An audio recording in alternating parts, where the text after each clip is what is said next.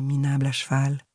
Mais il gère avec tant de talent son carnet de balles que le général continue de l'aimer et lui donne encore plus d'argent pour organiser au country club et ailleurs, en ville, de merveilleuses soirées où il m'emmène, moi, gourde du Sud, qui n'avait jamais connu de tel raffinement.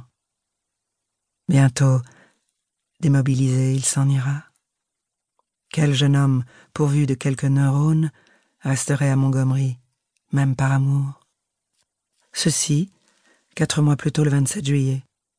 Scott envoya un phaéton me chercher à Pleasant Avenue. Le juge haussa un sourcil. Minnie coupa une rose et l'épingla à mon corsage. Puis le cocher déplia le marchepied. Tandis que je traversais la ville dans cette calèche d'un autre âge, j'hésitais à me sentir idiote, honteuse, menteuse, une usurpatrice, ou simplement la princesse d'une nuit? C'était mes dix-huit ans, et je souhaite à tout le monde d'entrer ainsi dans la vie adulte. Pourtant, dans le geste galant de Scott, dont n'importe quelle débutante eût été flattée, il y avait une outrance et une domination qui me donnaient le sentiment d'être un joujou. Je sais tenir les chevaux, et je détestais ce cocher en habit ridicule. J'aurais tellement préféré conduire moi-même le cabriolet. Il n'y avait pas moins de sept officiers autour de la table d'honneur du country club, et Scott les regardait avec un air inouï de gloire, de fierté, de défi. Tous ces garçons me firent chacun leur couplet et leur cadeau, certains avec tant d'humour que, le champagne aidant, nous étions pliés de rire et ivres avant même le premier plat. Lieutenant Fitzgerald, mon beau gouffo, vous m'offrez la plus belle nuit de ma vie.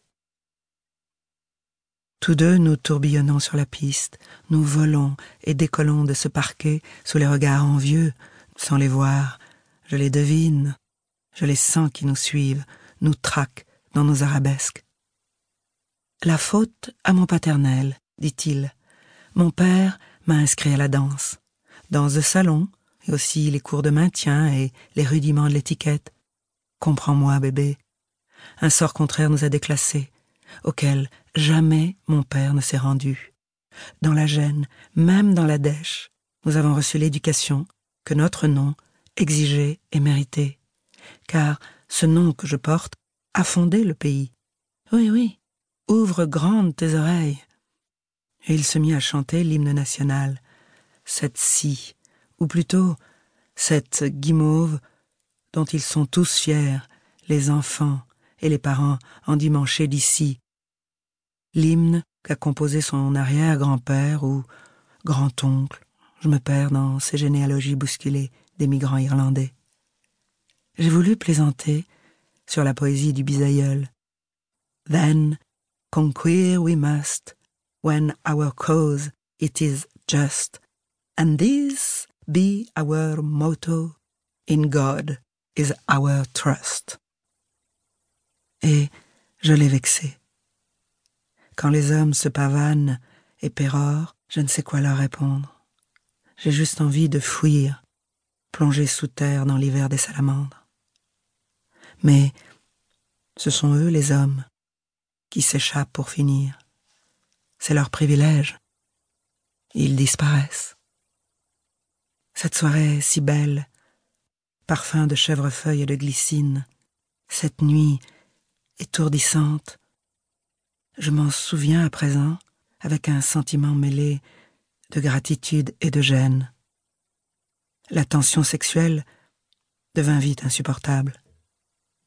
L'alcool aidant, il m'a paru soudain, dans un malaise immense, que ces huit jeunes hommes ensemble se tripotaient sans cesse, se pinçaient, s'embrassaient, se donnaient des chics, s'envoyaient des mots obscènes, puis s'embrassaient encore, non plus sur la joue mais sur la bouche, avec de grands bruits mouillés qu'ils croyaient virils, innocents. À force de respect, ils m'avaient oublié. C'est ce qu'ils se dirent entre eux le lendemain. Gueule de bois et langue de bois. Et ce même lendemain, alors que je n'avais pas encore analysé pourquoi j'étais dans une telle ambiguïté de sentiments, pour remercier Scott,